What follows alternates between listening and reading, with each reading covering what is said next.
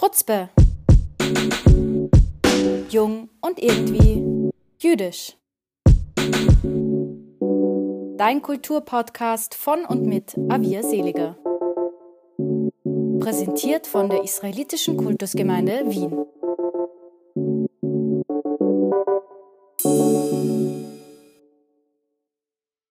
Herzlich willkommen zurück bei Chutzpe.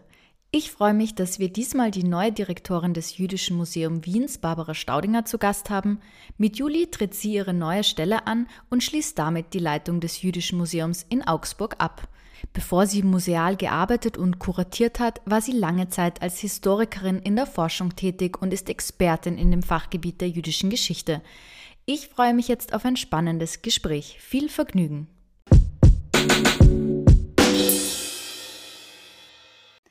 Herzlich willkommen, Barbara Staudinger. Ich freue mich sehr, dass du heute hier bist. Du hast mir vorhin das Du-Wort angeboten, das nehme ich auch in diesem Gespräch gerne an.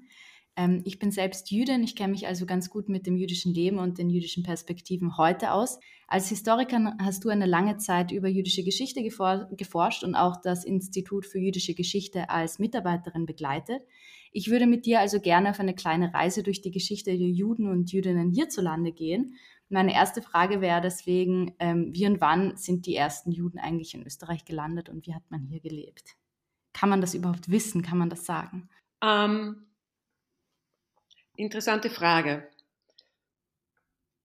Wenn man jüdische Geschichte als Migrationsgeschichte begreift, muss man wissen, dass eigentlich jede Geschichte Migrationsgeschichte ist.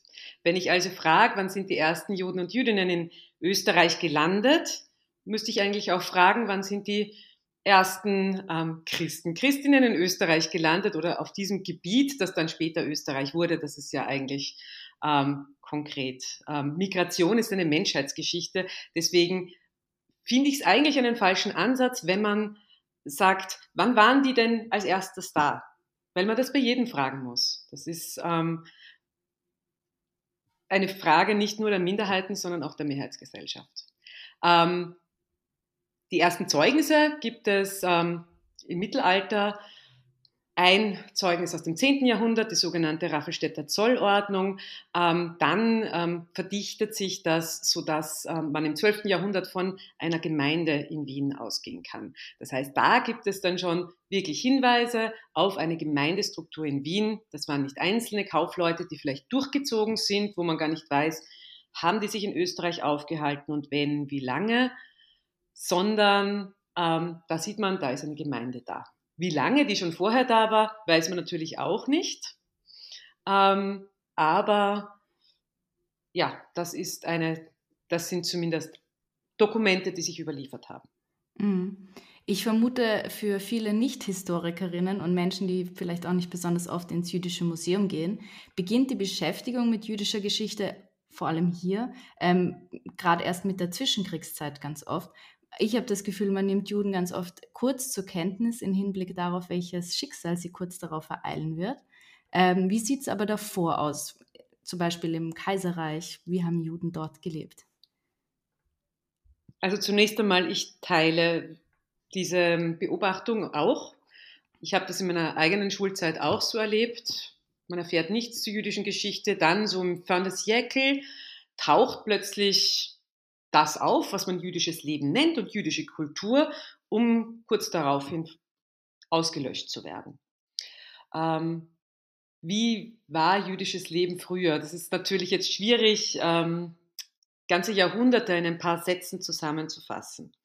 Ähm, ich denke mir, das Wesentlichste ist, äh, dass sich unsere Gesellschaft entwickelt hat von einer Gesellschaft, die keine Gleichheit gekannt hat vor dem Gesetz, also wo, all, wo verschiedene Bevölkerungsgruppen verschiedene Rechte hatten und auch verschiedene Pflichten, hin zu einer Gesellschaft, die gleiche Rechte für alle, zuerst für die männlichen Bürger und dann schließlich für alle Menschen ähm, teilt. Das sind, glaube ich, die Rahmenbedingungen der jüdischen Geschichte, die ganz zentral sind, ganz wichtig sind, um zu verstehen, wie Juden und Jüdinnen gelebt haben. Wenn wir jetzt die früheren Jahrhunderte angehen, ähm, bis zur Emanzipation waren Juden eigentlich auf ganz wenige Berufszweige beschränkt. Ihnen war der Zugang zu Zünften verschlossen, ihnen war verschlossen, ähm, landwirtschaftlichen Grund zu besitzen und damit das zu machen, was die allermeisten Menschen getan haben, nämlich anzubauen, Bauer zu sein. Damit beschränkt sich ähm, die Berufstätigkeit von Juden, später auch Jüdinnen, auf wenige Zweige. Und ganz wichtig, eigentlich bis ins 19. Jahrhundert hinein, ist der Handelszweig. Zum Handeln braucht man nicht in eine Zunft einzutreten. Das kann jeder. Das, da wird niemand ausgeschlossen. Gerade eine Bevölkerungsgruppe, die relativ mobil ist, wie es Juden und Jüdinnen waren, ähm, hat hier auch Vorteile. Im Handel oder kann zumindest etwas anbieten, was andere Menschen brauchen.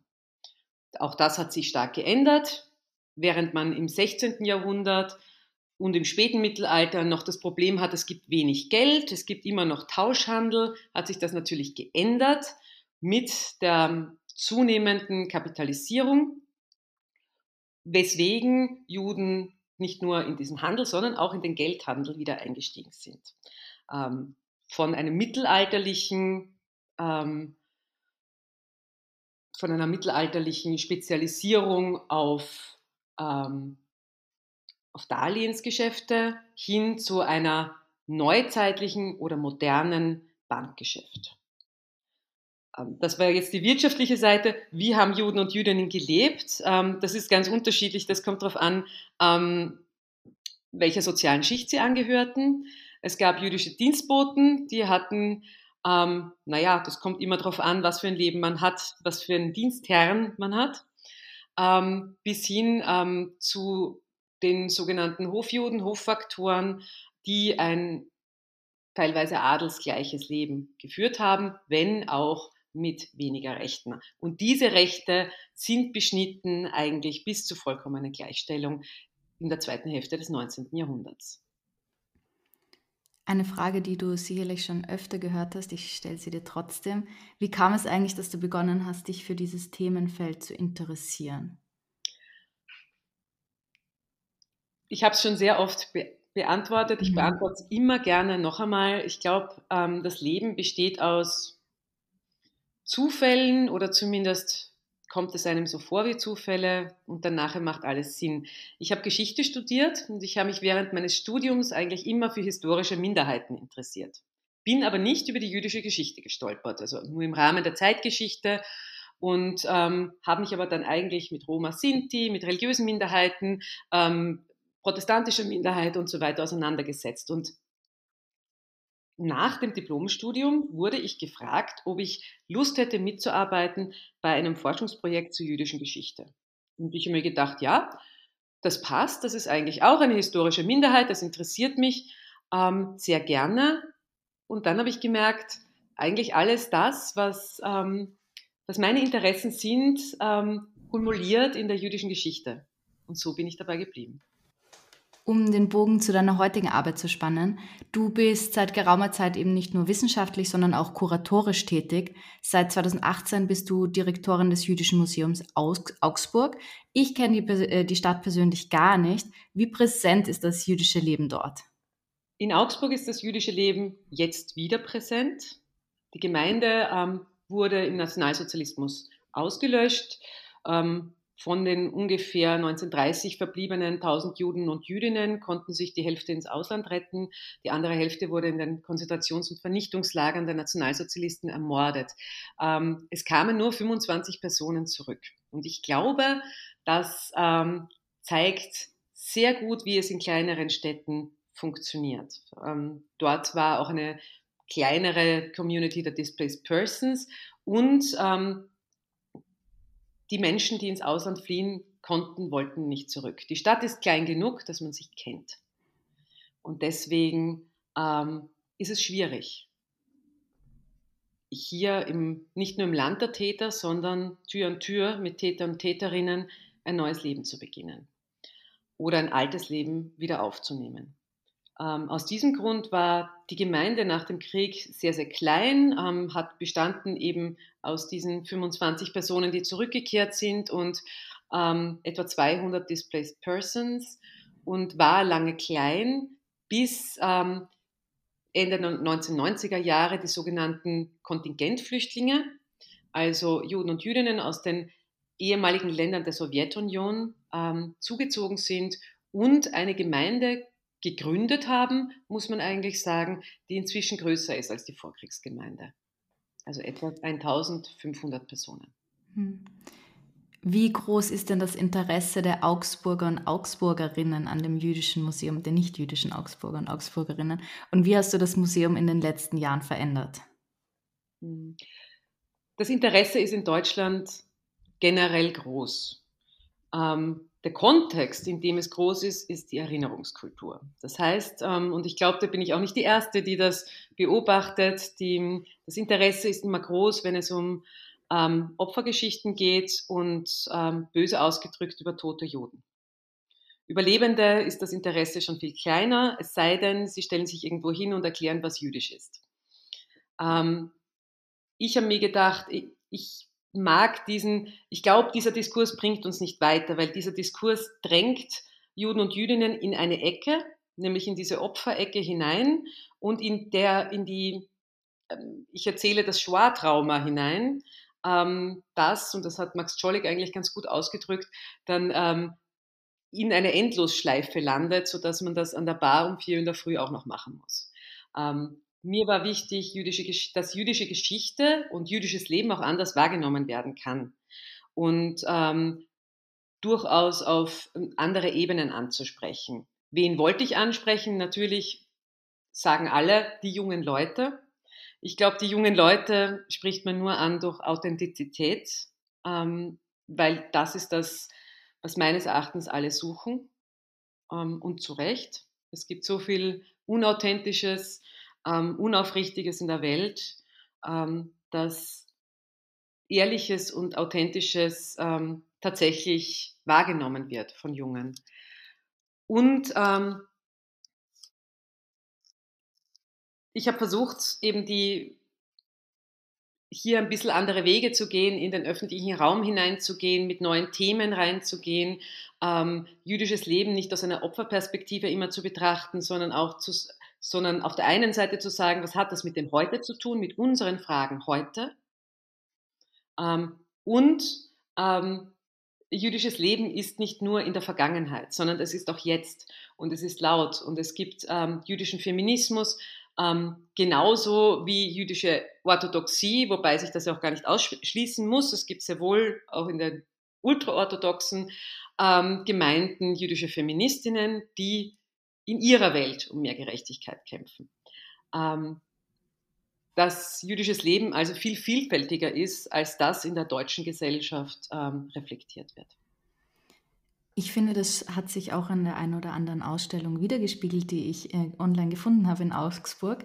Ähm, ich war leider nie dort. Ich persönlich hätte mir aber wahnsinnig gerne zum Beispiel die Stadt ohne Juden, Ausländer, Muslime oder Flüchtlinge angeschaut oder die feministische Ausstellung Shalom Sisters. Ähm, der Film Die Stadt ohne Juden wurde ja auch im Filmarchiv hier in Österreich gezeigt. Äh, der Ausstellungstitel ist einem Buch entliehen, das auch verfilmt wurde von Hugo Berthauers. Ähm, kannst du uns etwas zu dieser Ausstellung erzählen? Wie hat die funktioniert? Sad but true muss ich sagen, die Ausstellung war tatsächlich auch in Österreich zu sehen, oh. nämlich im Metro Kino Kulturhaus. Ah, ich dachte ähm, nur der Film. Nein, das war nicht nur der Film, sondern das war genau diese Ausstellung. 2018 ähm, wurde sie eröffnet und 2019, 20 haben wir sie dann ähm, für Deutschland umgearbeitet und ähm, ins NS Dokumentationszentrum nach München gebracht und von dort ins Jüdische Museum Augsburg-Schwaben. die Ausstellung ist davon ausgegangen, eigentlich von diesem Filmfund.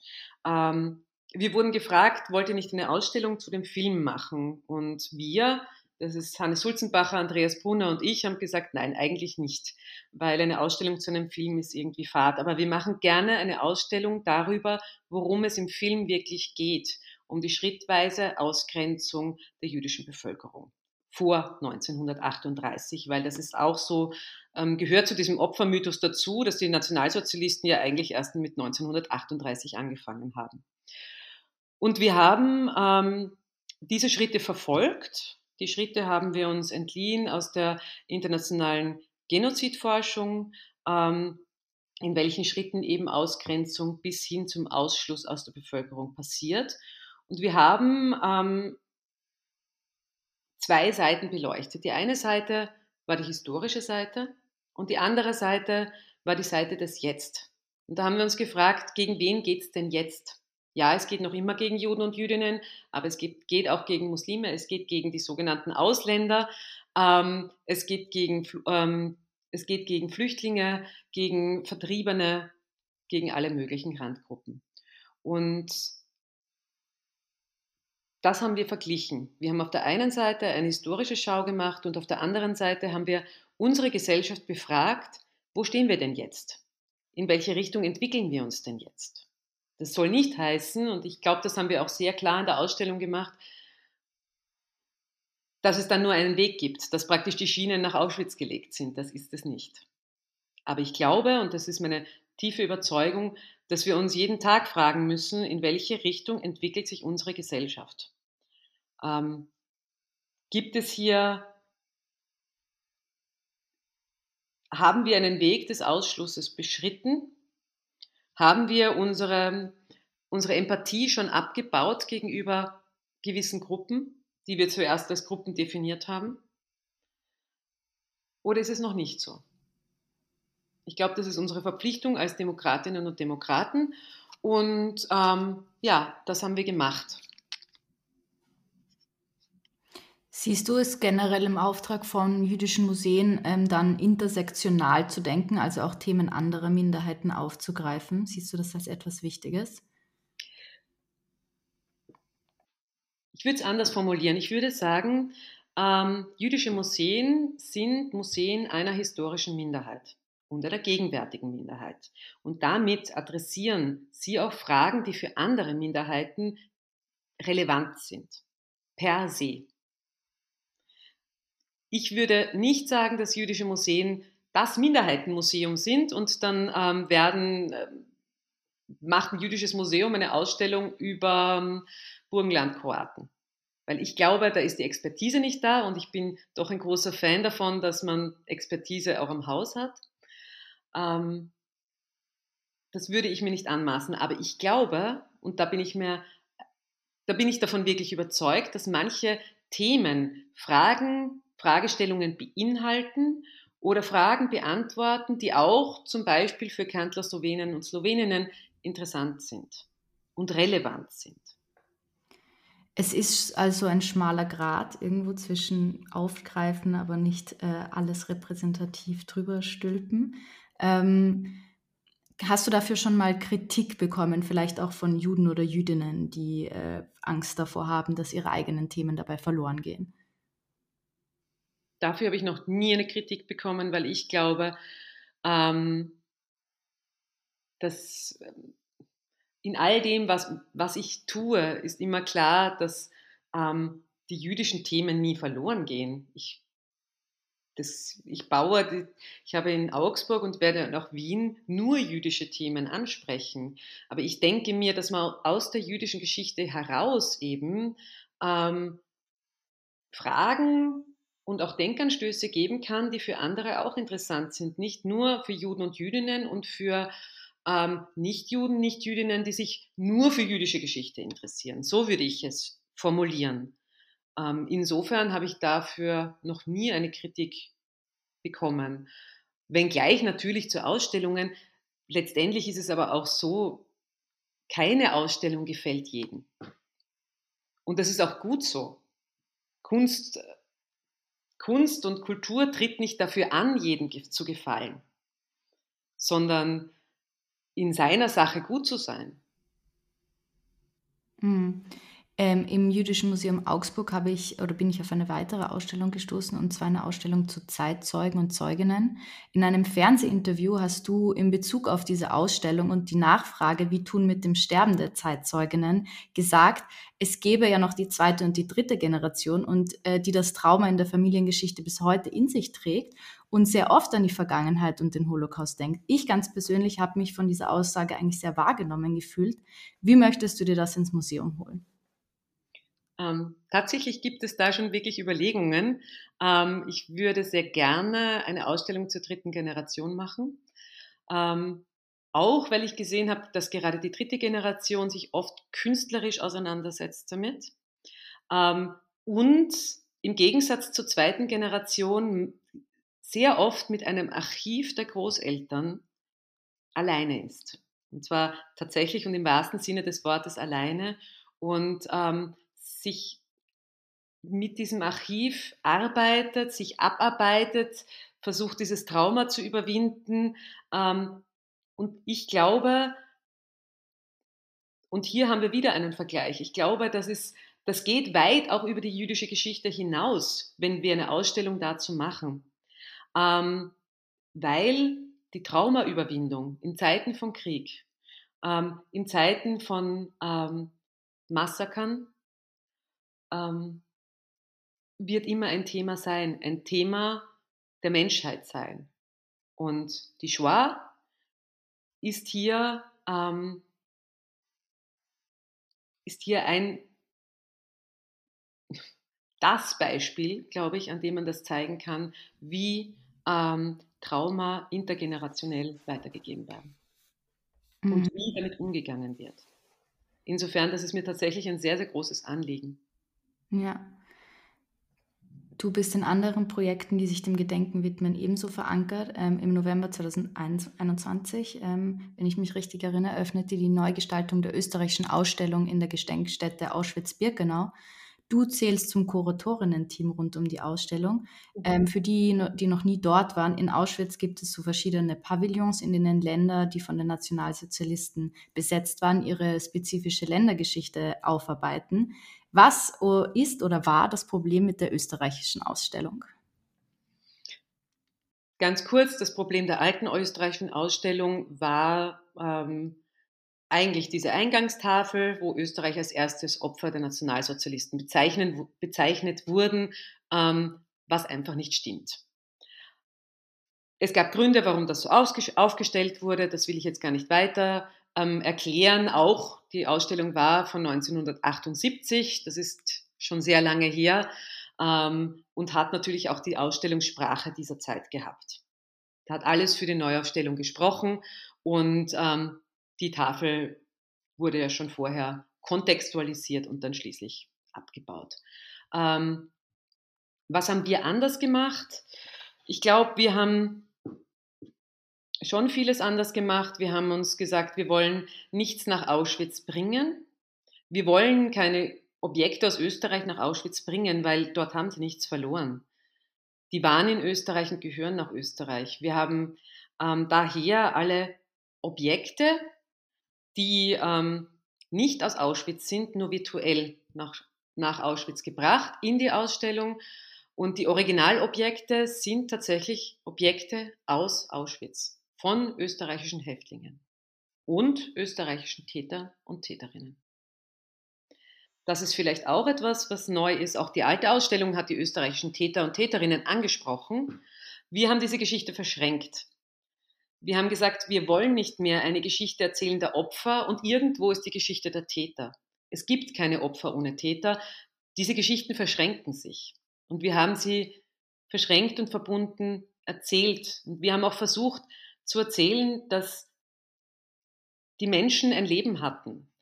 Ähm, eine Geschichte, die Geschichte fängt nicht in Auschwitz an, die Geschichte fängt irgendwo in Österreich an und meistens endet sie in Auschwitz. Und, das ist vielleicht noch das Letzte, es gibt sehr viele österreichische ähm, Opfer, ähm, die Auschwitz ähm, überlebt haben und Auschwitz, in Auschwitz ermordet wurden. Und es gibt noch, noch viel mehr, die einfach nach Auschwitz deportiert wurden und dort sofort selektiert und vergast wurden. Und uns war wichtig, diese Geschichte zu erzählen, diese Geschichte von namenlosen, bisher namenlosen Menschen, ähm, wie die Geschichte von Lili Bett, einem ähm, jüdischen ähm, Arbeiterkind aus dem sechsten Bezirk, die nach Auschwitz gekommen ist und dort nicht einmal einen Tag war mhm. weil sie sofort ermordet wurde. Und diese Geschichte zu erzählen ist genauso wichtig wie die Geschichte von irgendwelchen, ähm, von, von berühmten Leuten, ob sie jetzt ähm, aufgrund ihrer Widerstandstätigkeit berühmt waren, aufgrund ihrer künstlerischen Auseinandersetzung berühmt waren, wie auch immer. Aber diese Geschichte war uns wichtig. Wie war der generelle Prozess rund um die Neugestaltung? War das schwierig, da auch einen Konsens zu finden, auch in der Positionierung von Österreich? Das ist ja immer wieder eine Diskussion. Ja, also da gab es immer wieder Schwierigkeiten. Es gibt auf verschiedenen Ebenen. Auf der einen Seite wir, das Kuratorinnen-Team hatte zwei Beiräte, einen wissenschaftlichen Beirat und einen gesellschaftlichen Beirat, mit dem wir die inhaltliche Inhalte abstimmen mussten.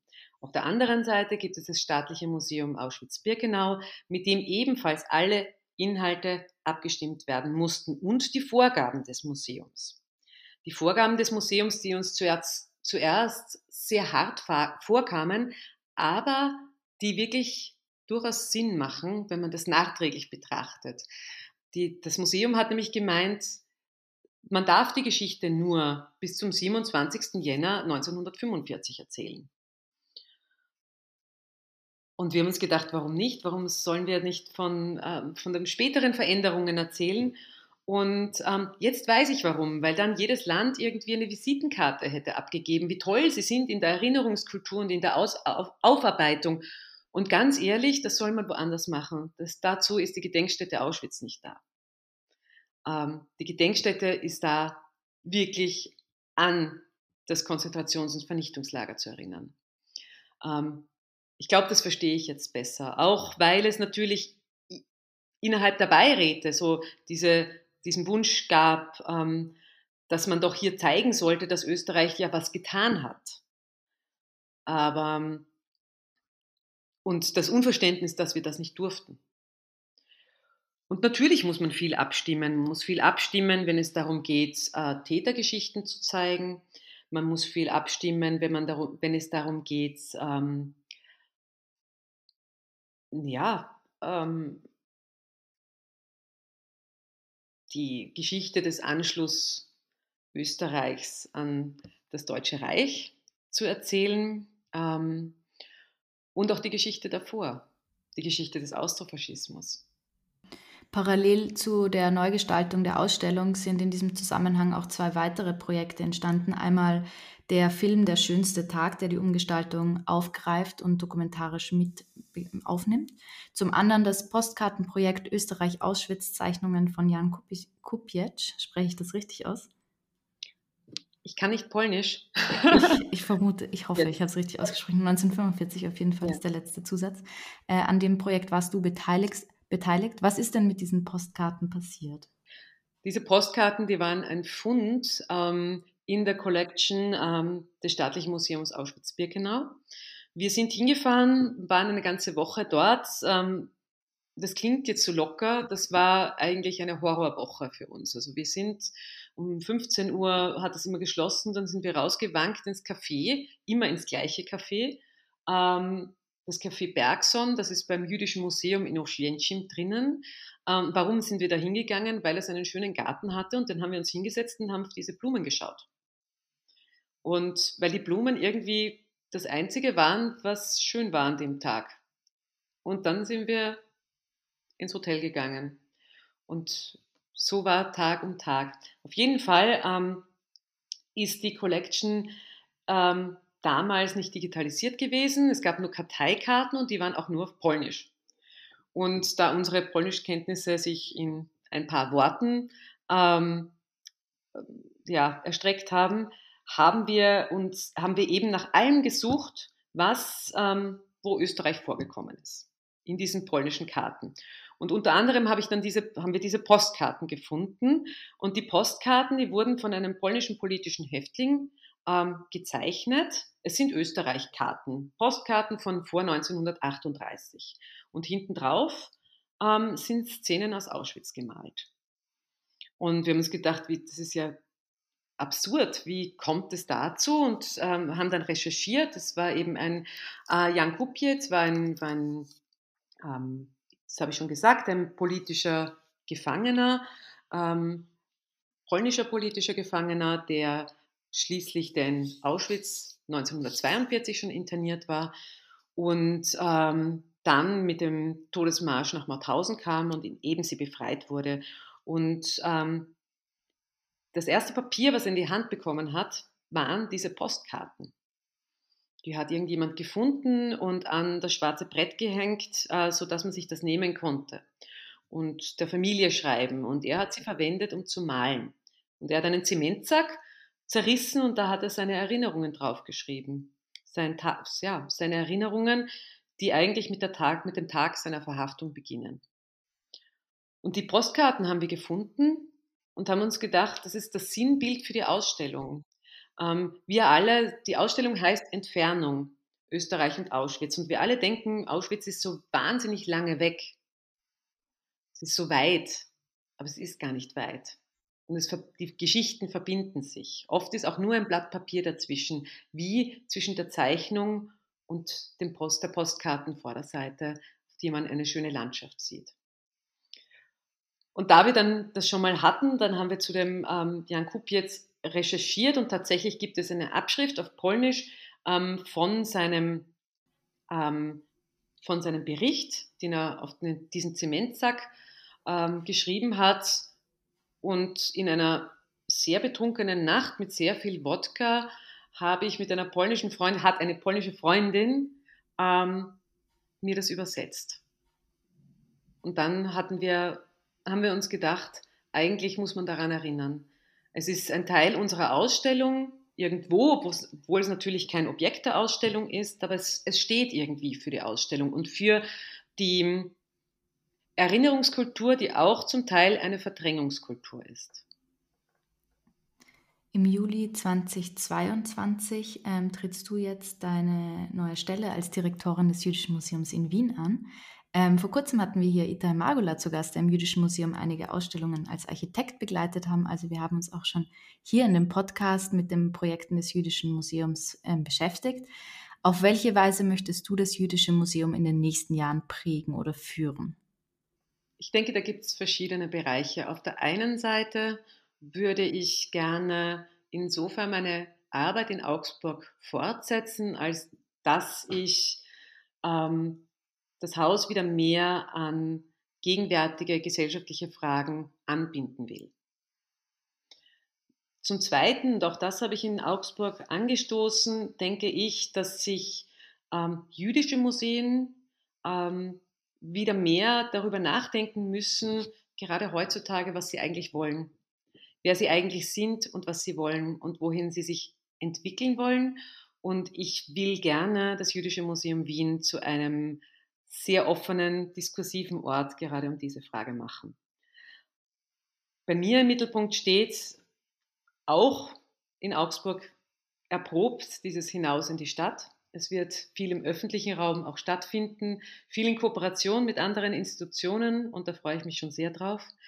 Ähm, und was mir auch ganz wichtig ist, die Vermittlung. Ähm, die Vermittlung, ähm, die auch andere Wege beschreiten muss, eben auch vielleicht in Schulen gehen, in den öffentlichen Raum gehen. Und ich denke mir, da haben wir ganz viel Spannendes vor. Plus, damit habe ich mich auch beworben, eine Online-Sammlung tatsächlich schnell abzuschließen, die auch ähm, nicht nur der Forschung dient, sondern auch aus der heraus man ganz viele Geschichten entwickeln kann. Und ich denke mir, das ist ist nicht nur Standard, sondern ist ähm, wichtig und auch wunderschön und kann auch die Wiener Bevölkerung mit einbinden. Jetzt haben wir prinzipiell schon recht viel über die Arbeit im Museum gesprochen. Dabei habe ich eigentlich noch gar nicht gefragt, welchen Zweck ein Museum eigentlich erfüllen muss und wie es am besten aufgebaut ist. Hm. Welchen Zweck ein Museum erfüllt, ähm, erfüllen soll. Ja, und wie das auch räumlich dann aussehen muss. Also was muss ein Museum eigentlich sein? Also gut, es gibt eine klassische Museumsdefinition, nicht? Also dass ein Museum eine Sammlung haben muss, dass in Museen ähm, gesammelt, ähm, ausgestellt und geforscht wird. Also das Museum als Bewahrungsinstitution, das ist so diese die klassische Definition von Museum durch die ICOM festgeschrieben, für, durch den International Council of, uh, of Museums in letzter Zeit, in den letzten Jahren, und ich glaube, darauf wollte ich auch hinaus, ist diese klassische Museumsdefinition ähm, in Diskussion geraten. Und warum? Weil es inzwischen Museen oder museumsartige Institutionen gibt, die anders funktionieren. Also die nicht mehr auf einer klassischen Sammlung aufbauen oder die nicht mehr auf einem Haus aufbauen. Ich erzähle gerne die Geschichte ähm, vom äh, Women's Museum in Stockholm. Die hatten kein Haus. Die haben angefangen im öffentlichen Raum oder sie haben interveniert in anderen Museen. Und dann hat die, Stadt gesagt, ähm, wir geben euch ein Haus. Und dann haben sie gesagt, wir wollen aber gar kein Haus, weil, weil Frauengeschichte ist überall. Wir lassen uns nicht in ein, in ein Haus einsperren. Das ist natürlich, wenn man ein neues Museum hat und es sich aussuchen kann, irgendwo Best Case, weil sie wurden entsprechend auch ausgestattet mit Geld. Ähm, das Jüdische Museum ist ein historisches Museum, das heißt, es gibt das Haus, es gibt die Sammlung und das ist auch nicht etwas, was man abschaffen sollte. Natürlich nicht. Ähm, aber auf der anderen Seite müssen wir uns immer fragen, wozu haben wir die Sammlung? Wozu haben wir das Haus? Und alle Museen reden heute vom inklusiven Museum, vom demokratischen Museum, vom offenen Museum. Das sind Worte, die sind sehr leicht gesagt. Man muss dann wirklich immer schauen, was bedeutet das im Konkreten? Was heißt, ich bin inklusiv, wenn das Darf nicht inklusiv ist? Ähm, was, was heißt, ich bin demokratisch, wenn das Demokratische ein Gästebuch ist? Das war jetzt hm, ja, ist vielleicht ein bisschen böse ausgedrückt, aber manchmal ist es so, nicht? Ich verstehe den ähm, Punkt. Und äh, was bedeutet offen? Ähm, nur weil die Eingangstür offen ist, ist es noch lange nicht offen. Also ich glaube, dass das ist ein bisschen ähm, die Krise der kulturhistorischen Museen, weil wenn man sich anschaut, das äh, haben sie eine Krise, was die ähm, Altersstruktur der Besucherinnen und Besucher angeht. Und ähm, die Krise der kulturhistorischen Museen ist eben genau die, dass man ähm, all das, was man in den letzten Jahren behauptet hat, auch umsetzen muss. Und so umsetzen muss, dass, nicht, dass man nicht suchen muss, wo ist denn jetzt das demokratische Element in dem Museum, sondern dass es jedem klar ist. Muss das Jüdische Museum Wien oder eigentlich jüdische Museen generell, also konzeptionell vielleicht anders gedacht werden? Ähm, beziehungsweise gibt es Traditionen und Zyklen, die in den jüdischen Museen der Welt gebrochen gehören? Ich glaube schon, dass man, ähm, dass man manche Traditionen brechen sollte. Ich kenne ja viele jüdische Museen und ähm, mein Hobby sind sowieso Dauerausstellungen von Kultur, kulturhistorischen Museen. Und wenn man sich die jüdischen Museen und die Dauerausstellungen der jüdischen Museen anschaut, dann hat man eigentlich weltweit dieselbe Geschichte mit anderen regionalen Ausprägungen.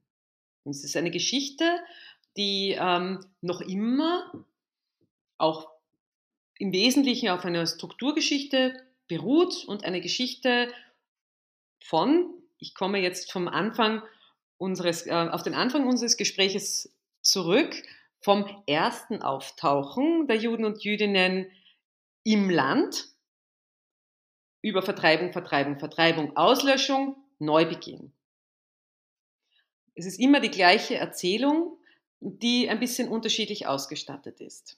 Und wenn ich mir ähm, wenn ich mir überlege, dass ich diese Geschichte auch ganz anders erzählen könnte,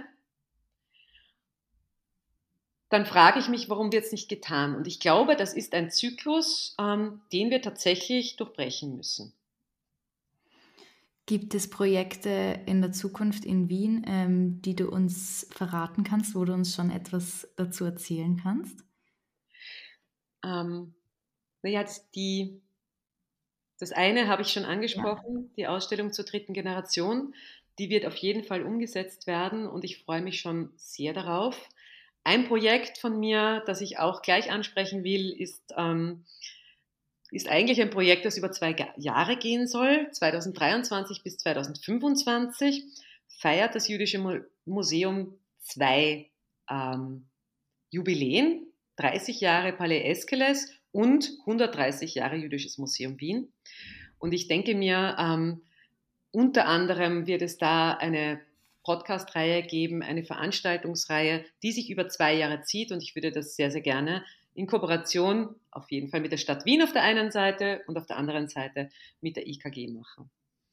Ähm, das sind mal so Überlegungen. Weitere Ausstellungen werden sich ähm, eben gemäß dem, was ich mir vorgenommen habe, an aktuellen Fragestellungen orientieren. Zum Beispiel wird es eine Ausstellung geben ähm, zum Thema Care, das fragen wird, ähm, was bedeutet denn Care? Ähm, gibt es ein jüdisches Care? Wer ist in dieses Care eingeschlossen und wer ist ausgeschlossen? Ähm, sowohl historisch als auch gegenwärtig. Und äh, wo wir, und da arbeiten wir jetzt schon dran, ähm, sehr, sehr gerne eine ganz breite Beteiligung hätten, ähm, nicht nur von jüdischen Care-Institutionen, sondern in einem breiten Austausch mit zivilgesellschaftlichen, ähm, aber auch christlichen, muslimischen Care-Institutionen. Dann vielleicht zum Schluss noch eine kleine, etwas ähm, banale Frage. Hast du, gibt es Dinge, die du in Wien in, in der Zeit, in der du weg warst, sehr vermisst hast? Oder besser gefragt, gibt es kleine Details, die du vermisst hast? Also ich bin ja immer gependelt. Das heißt, ich war nie ganz weg aus Wien. Was ich aber vermisst habe, ähm, ich habe eigentlich, glaube ich, alles vermisst. Ich bin zurückgekommen immer am Wochenende und der erste grantige, das erste grantige Wiener Gesicht habe ich gern gemacht. Und ich habe mir schon gedacht, die denken, ich spinne alle. Also die denken alle, ich spinne, weil ich mag einfach alles. Kulinarisch ist mir am meisten der Schinken-Käsetoast abgegangen, weil das gibt es nicht, dass es das in Deutschland, das ist in Deutschland ähm, ja unbekannt.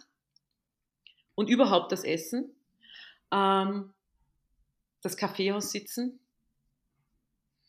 und ähm, ja, dieses grantige, geschäftige, ähm, aber auch gleichzeitig gemütliche das ist mir abgegangen. Den Schinken-Käsetoast können sich die Deutschen vielleicht mitnehmen aus diesem Podcast raus. Ich habe nämlich ungefähr 40 Prozent deutsche Hörer und Hörerinnen. Liebe Grüße an die an dieser Stelle. Vielen Dank ähm, für dieses Gespräch, Barbara Staudinger. Ähm, ich wünsche einen guten Start im Jüdischen Museum Wien und ich werde sehr, sehr gerne vorbeikommen. Ganz herzlichen Dank und ich nehme dich beim Wort.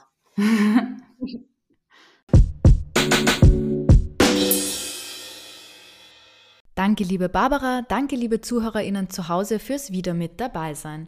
Vielleicht sehen wir uns ja alle mal im Jüdischen Museum. Es ist definitiv einen Ausflug wert. Ich wünsche Barbara alles Gute in ihrer neuen Funktion und allen anderen einen angenehmen Sommerstart.